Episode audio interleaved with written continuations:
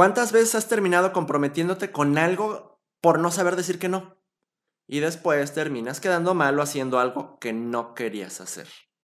¿Tienes inquietud de ser mejor, crecer, aprender, conocer nuevas perspectivas e ir más allá de lo que se ve a simple vista? En este podcast hablaremos sobre temas de desarrollo personal, emprendimiento y herramientas que te permitan lograr tus objetivos. Cada semana tendremos un tema buscando aportar algo interesante y de valor para ti. Te invitamos a poner en práctica los conceptos, ejercicios y cambios de perspectiva que escucharás cada episodio. Porque, en la teoría de Darwin buscamos que evoluciones continuamente por una mejor versión de ti. Todos en algún momento hemos hecho cosas que realmente terminamos arrepentidos de haber dicho que sí.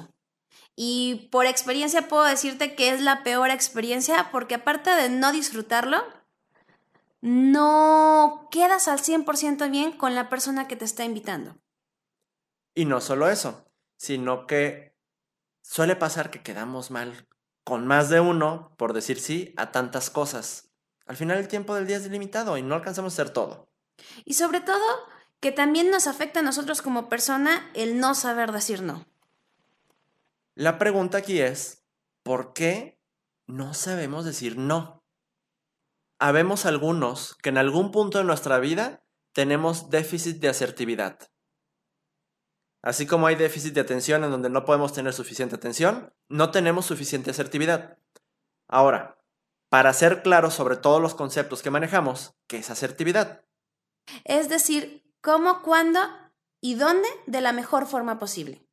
Y que el mensaje sea claro para la persona que lo está recibiendo.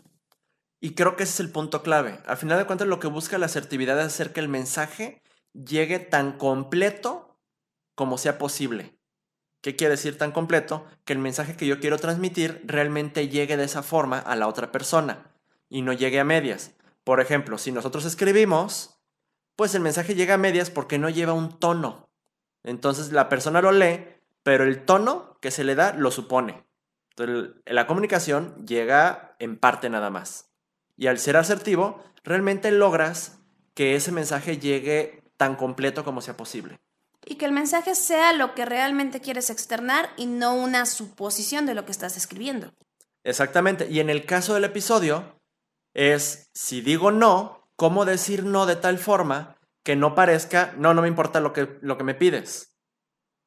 ¿Cómo decir no de tal forma que tengamos incluso a veces un resultado positivo de decir no? Aunque primero tendremos que empezar por saber cuáles son las consecuencias de no saber decir no y que creo más de algunos nos vamos a sentir identificados con estas circunstancias. Por ejemplo, pierdes la confianza de otros. ¿Qué sucede cuando te empiezas a llenar de tantas actividades y empiezas a quedarles mal a estas personas?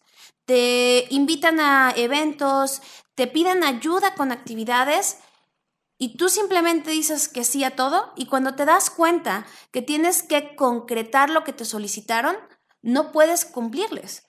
Y diría un dicho, cuando tienes dos jefes, con alguno quedas mal porque no puedes cumplir todo lo que te están solicitando cuando no tienes un control adecuado de tu agenda. Ciertamente, ahora, viéndolo desde otra perspectiva, ¿qué pasa con esas personas que tú les pides algo y constantemente te fallan?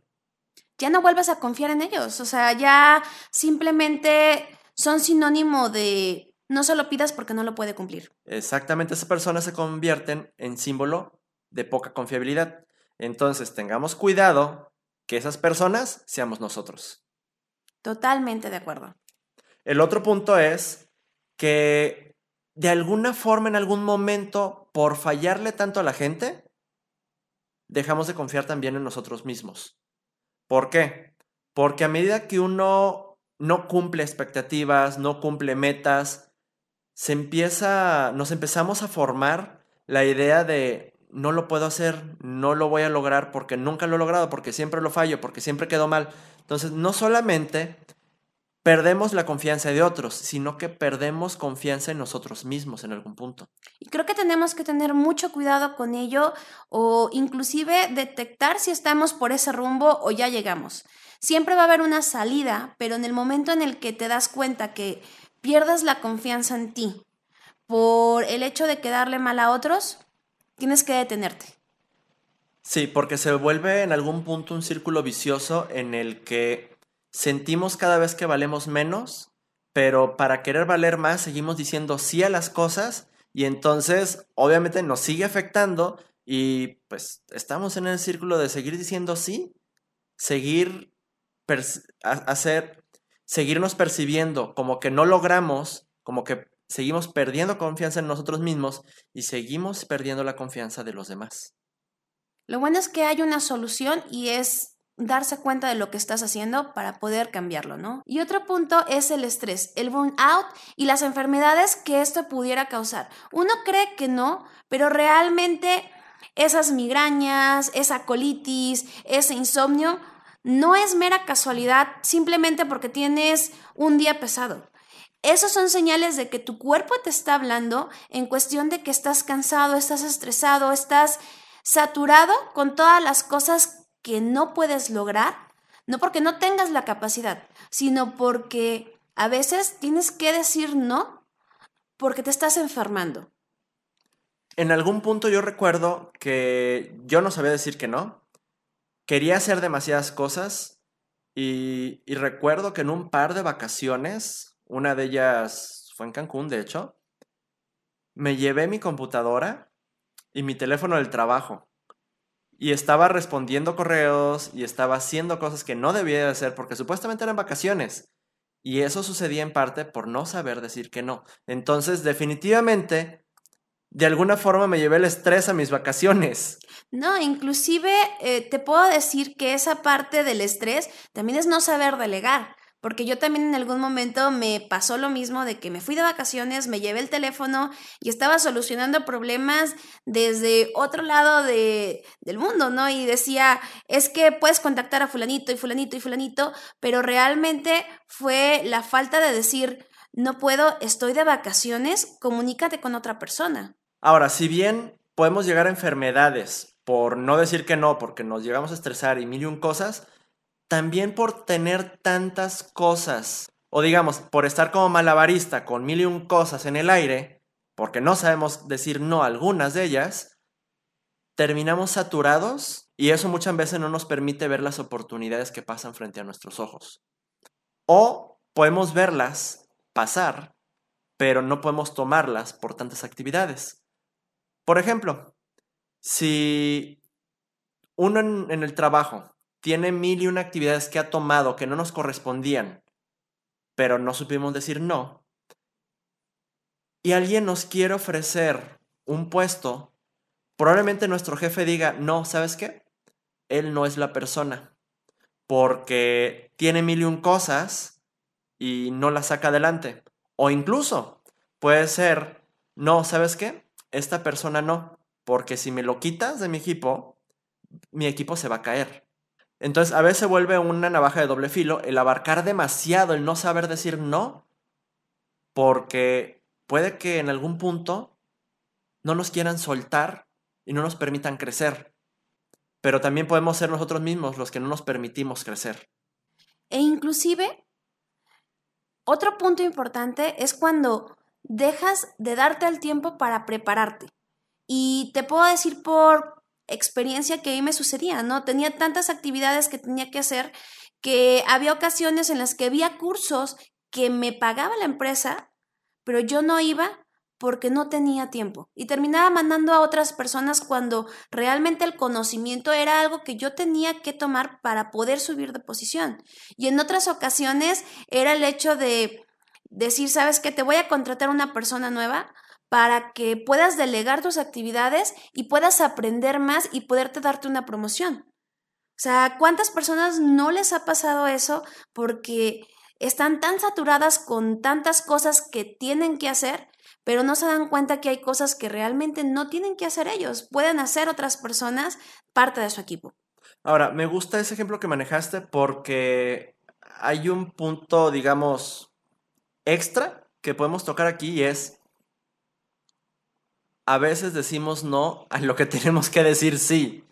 O sea, si la empresa te está ofreciendo una persona para que te ayude y te quite responsabilidades, te quite carga de trabajo, y a eso terminan diciéndole no, creo que, que hay un problema de soltar cosas también.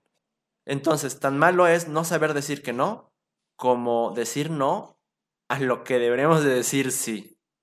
Y ahí es donde tienes que tomarte cinco minutos antes de tomar una decisión importante, porque por más saturado que estés, el análisis de tu entorno te va a ayudar a decir sí o no de la mejor forma. Una consecuencia más de no saber decir que no es que debido a cuando dices sí tantas veces por no saber decir no, aceptas demasiadas cosas, en más de una de ellas vas a fallar y terminas perdiendo credibilidad. Y eso te termina cerrando oportunidades. Lo mencionamos hace un momento, sin embargo, es creo muy claro el hecho de que de repente tu jefe o un cliente o cualquier persona te pueda juzgar como incompetente por el hecho de traer tantas cosas que no puedes cubrir con todas.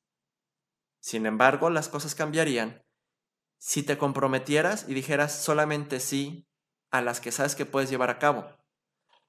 Digámoslo de esta forma. El concepto lo llamaría porcentaje de efectividad o congruencia, como lo quieran llamar. ¿Qué quiere decir esto? Que de 10 cosas que te piden que hagas, si solamente haces 3, tienes un 30% de cumplimiento. Sin embargo, si aceptas solamente 4, vas a tener un 75%. Y lo que va a percibir la, gente es qué tantas cosas dejas caer y qué tantas cumples. Sí, es importante también no decir, ay, solamente voy a tomar una y el resto del día no voy a hacer nada para cumplir el 100%. Eso tampoco es mal visto. Entonces, es importante tener ese punto medio en el que voy a tomar la suficiente cantidad de cosas que puedo lograr y tal vez me puedo presionar un poquito, tomar una o dos adicionales, pero no tomar todo y saber cómo priorizar las actividades que te vas a poner. Si bien son el 70% del 100% de las cosas que te piden, cuál es la más importante para poder lograrla y en función a ello también tener la capacidad de decir, oye, ¿sabes qué? No voy a alcanzar a, a terminar esa actividad, pero la puedo terminar el día de mañana. Otro punto importante, ¿qué sucede cuando tienes demasiadas actividades? Empiezan a surgir problemas personales, porque como bien lo mencionábamos en los ejemplos anteriores donde nos llevábamos trabajo a nuestras vacaciones, ¿no? ¿Qué sucede con nuestro entorno? Porque al final no pasamos el 100% del tiempo en nuestro trabajo o con nuestros compañeros o nuestros compromisos sociales. Tenemos familia que está alrededor de nosotros, que se ve afectada cuando tomamos actividades que no podemos concretar en nuestro horario laboral o que no podemos concretar en el horario que pusimos que íbamos a realizarlas. Y recuerdo en una ocasión eh, salía con un chico, pero yo tenía que terminar un reporte porque mi jefa lo quería al día siguiente a las 8 de la mañana. Entonces yo no podía cancelarle porque el tipo venía de otro estado. Entonces, al momento de presentarme con él, yo le dije, oye, ¿sabes que necesito terminar este reporte? El chavo simplemente me dijo, ¿sabes que no tienes tiempo para atenderme? Y se fue. Me quedé en el café terminando mi reporte. Obviamente quedé mal con él, quedé mal conmigo porque me sentí pésima por no haber terminado, o sea, por no haber tenido el tiempo para estar en ese momento. Y pues al final prioricé otras cosas en cuestión de ser sincera y decir no puedo. Entonces sí es muy importante el considerar no solo las actividades que tienes que terminar o cumplir en tu trabajo o socialmente o con tu familia, sino el entorno que te rodea y qué puede afectar o qué consecuencias va a traer el no saber decir no. Ahora, haciendo un paréntesis aquí, habrá ocasiones en las que no podemos decir no. Ahí tenemos que buscar también negociar con las personas involucradas para aminorar el impacto en cuestiones personales o laborales. Este, ya eso lo vamos a tocar en los, en los puntos siguientes, pero sí tengamos en cuenta que todos sabemos, a veces no se puede decir no. Y otra consecuencia de no saber decir no es que el hecho de estarle diciendo que sí a todos los demás muchas veces se convierte en decirnos no a nosotros mismos. Entonces, llegamos a sentir que no hacemos lo que nosotros queremos, que hacemos, siempre lo quieren otras personas, que solamente estamos complaciendo a otros y a nosotros nadie nos pela. Entonces, por ejemplo, si yo quería ir a visitar a un amigo que estaba enfermo, pero no supe decir que no a algo en el trabajo que pude haber dicho que no, pues me voy a sentir mal, voy a sentir culpa por no haber ido a visitar a mi amigo que estaba enfermo y en lugar de dedicarme a trabajar. Yo quería visitar a mi amigo, tenía mucho tal vez que no lo veía, pero como no supe decir que no, me siento mal y siento culpa. Entonces pueden pasar en muchísimas situaciones diferentes, pero pues a veces es el simple hecho de decir, ¿sabes qué? Había incluso hecho una cita en un spa para que me dieran un masaje, porque necesito relajarme, porque tengo mucho estrés, pero no supe decir no y tuve que cancelar mi cita del spa y mi estrés en lugar de reducirse se terminó incrementando. Por supuesto, porque al final se termina generando un sentimiento de que no tienes la capacidad de lograr lo que quieres. O sea, y creo que también a más de alguno nos ha sucedido que tenemos un plan, no lo hacemos, lo cambiamos de día y si realmente no tenemos la administración correcta o aprendemos a decir que no, seguimos postergando eso que queríamos aprender, esa cita, esa visita, por un tiempo indefinido. Y otro punto que también tenemos que tomar en cuenta es ese momento en el que las personas que siempre nos piden apoyo porque siempre decimos que sí, empiezan a abusar. ¿Y a qué me refiero con abusar? Empiezan a solicitar demasiadas cosas porque como siempre dices que sí, por lo general las cumples y estás disponible, es más fácil para ellos dirigirse a la persona que puede hacerlo porque sabes que no te va a decir que no, a una persona nueva que quizá te vaya a decir que no. Tenemos que tener mucho cuidado porque a más de algunos se le va a hacer fácil pedirte ayuda, porque siempre dices que sí y siempre estás disponible. Ahora, yo tengo un ejemplo que creo que va a ser muy claro para todos. A mí me pasó que cuando tuve mi primer coche, tenía un compañero que me pedía ride. Llevaba varios compañeros y, este en particular, ya después de que íbamos a medio camino, era, oye, ¿me puedes acercar para este otro lado? Y oye, ¿me puedes acercar para aquel otro? Y la realidad es que yo no sabía decir que no. Entonces se me hacía fácil, siempre se me ha hecho fácil decir que sí, incluso una de mis, de mis formas de pensar es que siempre y cuando yo pueda apoyar a alguien, voy a hacerlo. O sea, no me molesta hacer favores, no me, no me molesta decir que sí. El problema con el que me he topado es justamente que por no decir que no, en ocasiones que realmente tengo que decir que no, me meto en problemas. Y se aprovechan. Entonces, lo que pasó en este ejemplo, que terminé desviándome un poco, perdón, es que me enteré en algún punto que decía, mira este menso, le voy a pedir que me lleve a tal lado y me va, y me va a acercar. Mira, siempre me da right cuando yo se lo pido. O sea, empezó a hablar a mis espaldas de cómo él se aprovechaba de mi buena voluntad. Entonces, definitivamente, a veces por no saber decir que no, terminan abusando de ti y terminan hablando mal de ti en, algunas ocasiones. Ahí es donde tenemos que buscar un punto medio y observar un poquito a las personas que nos rodean.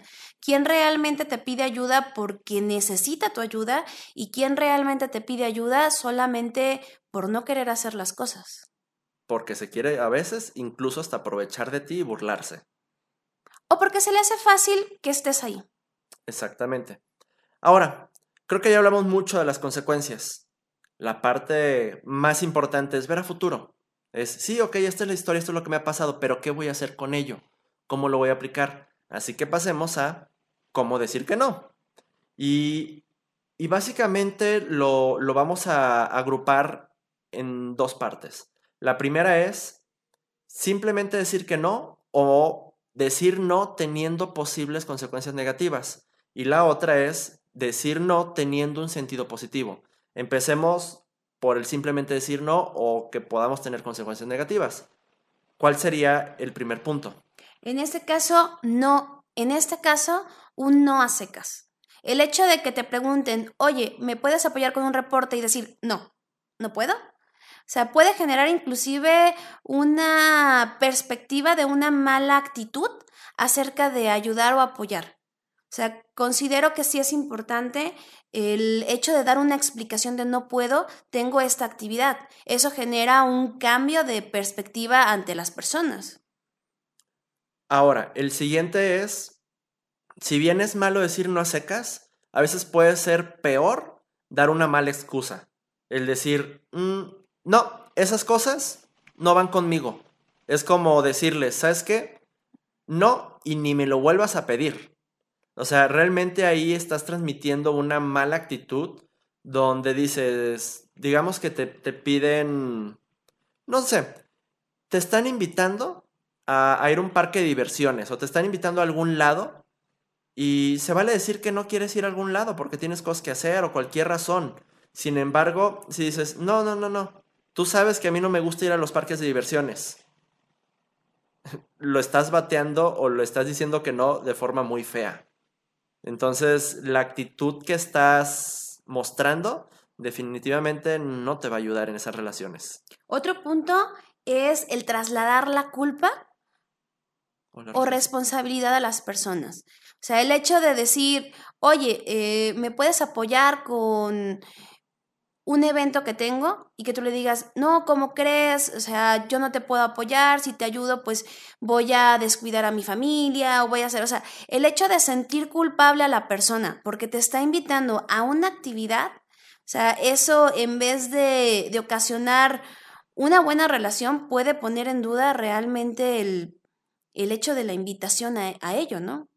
Así es. Entonces, vale la pena tener en cuenta cómo decimos que no. Y el siguiente es decir que después lo vas a hacer. O, como lo decimos en México, dar el avión, nada más darle por su lado, pero realmente lo que terminas haciendo es ignorar a la persona. O sea, es, ah, sí, lo hago después, pero nunca lo haces. Eventualmente la persona se va a dar cuenta que le estás diciendo sí solo para quitártelo de encima. Y eso no va a ayudar en la relación. No, la visión de, de ti cambia totalmente, ¿no? Y otro punto es el... Tengo cosas más importantes que hacer. El hecho de decirle a la persona, tengo otras cosas que hacer, es decirle que él no es importante o que lo que te están invitando a hacer no tiene relevancia con lo que tú quieres. O sea, tenemos que tener cuidado el cómo brindamos el mensaje cuando decimos que no. Si bien es importante hacer notar la importancia de las cosas que tienes que hacer o dar una explicación a veces del por qué no puedes ayudar a la persona, tampoco se trata de hacerlos sentir a ellos menos importantes, porque también quieres cuidar la relación. Entonces, tan importante es una cosa como la otra. Tengamos cuidado de no transmitir el mensaje de no eres importante para mí.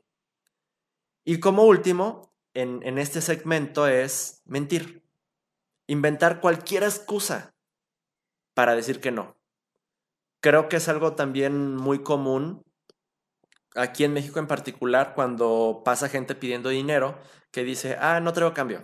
Ah, esto. Ahí tal vez no hay ninguna afectación. No es una persona con la que tienes una relación, no pasa mucho. Sin embargo, si mentimos con personas que sí conocemos, que son cercanas a nosotros, amigos, familiares, pareja, compañeros en el trabajo, gente que, pues sí, constantemente tratas con ella, eventualmente las mentiras se descubren. Y aunque no se descubrieran, la realidad es que no está padre tratarte de cubrir con mentiras, sin importar la razón. Todo al final siempre se va a saber. Y creo que el hecho de mentir es lo peor que puedes hacer ante cualquier circunstancia porque tu imagen y la confianza se pierde totalmente. Ahora, pasándonos al segundo grupo. ¿Cómo decir que no en un sentido positivo? Que incluso te pueda reportar ciertas ganancias, por decirlo así. El primero sería agradecer. Por ejemplo, Yuri, te pido ayuda para poder ir a llevar unas cosas porque me voy a cambiar de casa. Ah, en el sentido, sabes que no puedo, pero te agradezco mucho que me hayas considerado para poderte apoyar. O sea, la perspectiva no es el hecho de no haber apoyado, la perspectiva es te agradezco el haberme considerado, sin embargo, en esta ocasión no puedo apoyarte. Entonces, la visión de las personas es diferente y pueden considerarte para un futuro. Así es. Y el segundo es simplemente ser honestos. O sea, tratemos siempre de decir las cosas no como son, porque no se trata de ser rudos o ser agrios en nuestros comentarios, pero se vale decir cómo nos sentimos, siempre y cuando no afectemos a la otra persona. Entonces, si alguien me está pidiendo justamente, justamente con el ejemplo que, decías, Yuri, oye, ¿me ayudas con la mudanza? Puedes decir, ¿sabes qué? Me encantaría, pero la realidad es que ahorita traigo unas situaciones que no me permiten ayudarte y me sentiría mal de, de hacerlo y dejar esto otro que tengo que hacer volando. Entonces estás siendo honesto y le estás compartiendo cómo te sientes con la situación. En ocasiones pueden pedirte cosas que te comprometan. Entonces ahí también se vale decir, oye, ¿sabes qué? Me estás pidiendo esto y esto me pone en esta situación. De verdad, sabes que yo tengo la voluntad de ayudar, pero me pones en una situación que me compromete. Por más que quiera, la verdad es que voy a tener que declinar. Ser honesto y compartir cómo te sientes es importante siempre y cuando respetes a la otra persona. No, y al contrario, la honestidad siempre se va a agradecer porque al final te muestras tal cual eres, una persona íntegra. Y otro punto también a considerar es cuando te hacen una invitación, pero tienes que decir, hoy no puedo, tal vez en otra ocasión o tal vez otro día. Y sobre todo, dar seguimiento. Por ejemplo, si una amiga te invita a tomar un café o te dice, oye, ¿sabes qué? Quiero que me ayudes porque voy a actualizar mi currículum. Puedes el día de mañana, o sea, tener la capacidad de realmente revisar tu agenda y decir, hoy no puedo, pero puedo el fin de semana, o puedo el día de, el viernes a las 7 de la tarde, ¿no? Entonces, ellos ya verán si la alternativa que tú estás dando les es funcional en función de tu agenda con lo que ellos necesitan lograr. Así es, y poniendo un ejemplo muy similar es cuando te piden algo, digamos, te piden que programes una actividad o te piden apoyo para una actividad a programar en unos días después.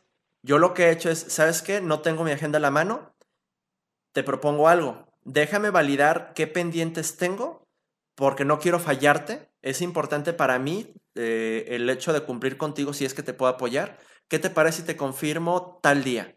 Entonces yo trato específicamente de dar un día en el cual les voy a confirmar, ya sea que le digo, te aviso en dos horas, te aviso mañana, te aviso la próxima semana empezando el, el lunes. Entonces yo trato de decirle cuándo les voy a confirmar y trato de siempre confirmar cuando digo. Entonces lo que pasa es que realmente aprecian el hecho que tú digas, ¿sabes qué? Me dijo no, en este momento porque no se quiere comprometer, aprecio que sea honesto y, y sí me está dando respuesta. Y si eventualmente le digo que no, o le confirmo que no puedo, bueno, es un, realmente lo intentó porque sí me contactó y me dijo, sabes que no puedo. Eso realmente las personas lo aprecian porque les, te estás tomando el tiempo y le estás dando la importancia a lo que ellos le dan importancia. No, y sobre todo que la percepción es, puedo confiar en él.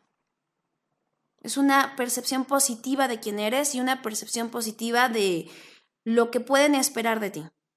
El otro punto es, en ocasiones no podemos decir no tan fácilmente. ¿Qué es lo que tenemos que hacer o qué es lo que podemos hacer? Bueno, una es negociar o dar opciones.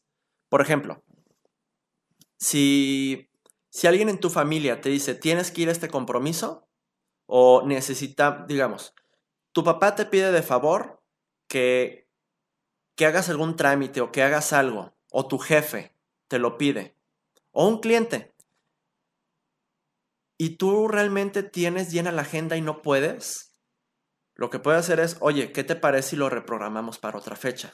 Buscas negociar las condiciones del tiempo o las condiciones de, cómo se va a hacer, o puedes dar opciones en donde incluso puedes referirlos con alguien más para que esto sí se lleve a cabo.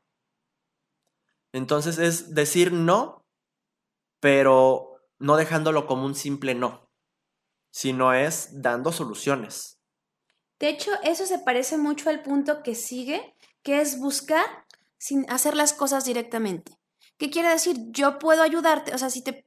¿Qué quiere decir? Si alguien te pide ayuda y busca, por ejemplo, tú eres un contador y ellos te están pidiendo apoyo para que les des una consultoría fiscal, Tú dices, sabes que mi agenda no se acomoda con lo que tú estás pidiendo. Sin embargo, te puedo recomendar con esta otra persona que tiene las mismas capacidades y puede ayudarte con el problema que tienes. O sea, siempre estás brindando, si bien tú no vas a hacerlo directamente, tienes una persona que puede ayudarlos y puede darles una solución sin afectarles.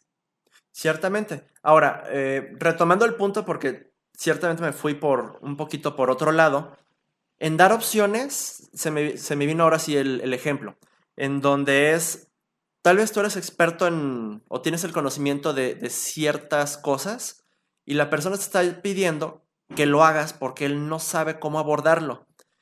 Tú puedes tomarte tal vez un minuto, dos minutos en revisar rápidamente la situación y decirle, ah, mira, yo no lo puedo hacer, sin embargo, con lo que estoy viendo, lo puedes solucionar de esta forma. Le diste una opción de cómo solucionarlo y hacerlo y que esa misma persona lo, lo resuelva sin que tú tengas que ponerte a hacerlo. Entonces ahí es donde realmente le das opciones de cómo solucionarlo, sin necesariamente incluso referirlo con alguien más. Dándoles un punto de vista, te ayuda a que las cosas solucionen. Recuerdo, y, de hecho me, me divierte mucho cuando sucede, creo que tal vez a todos nos ha pasado, que alguien llega con nosotros y dice, oye, tengo esta situación y así, así, así, así, así, así, y antes de que uno siquiera diga una palabra, dice, ah, ya sé cómo resolverlo. Y yo nada más me río y me digo, me encanta ser tan rápido solucionando problemas. Entonces, a veces las personas realmente sí tienen la solución. Solamente dándoles perspectiva o una opinión basta para que lo hagan ellos mismos sin tener lo que hacer nosotros. O inclusive solamente escucharlos, porque conforme van hablando se van dando la respuesta de lo que tienen que hacer. Y me ha pasado. Por eso lo digo. Otro punto muy importante es saber que hay una agenda que respetar. Y creo que esto aplica más en el trabajo o con tus colaboradores, porque principalmente, ¿qué sucede cuando tú sabes que tienes un proyecto que tienes que entregar a final de mes? Tienes tu agenda ya de actividades y siempre va a pasar que tu jefe te va a decir, tengo esta urgencia. O sea, el hecho de decir, tengo una agenda, pero tienes que dejar de hacer todo y darle prioridad a esta actividad, siempre va a suceder. Pero la diferencia va a radicar en hacer consciente a la persona que te está solicitando tal o cual, eh, tal o cual actividad, las consecuencias que va a traer consigo el hecho de retrasar tu agenda.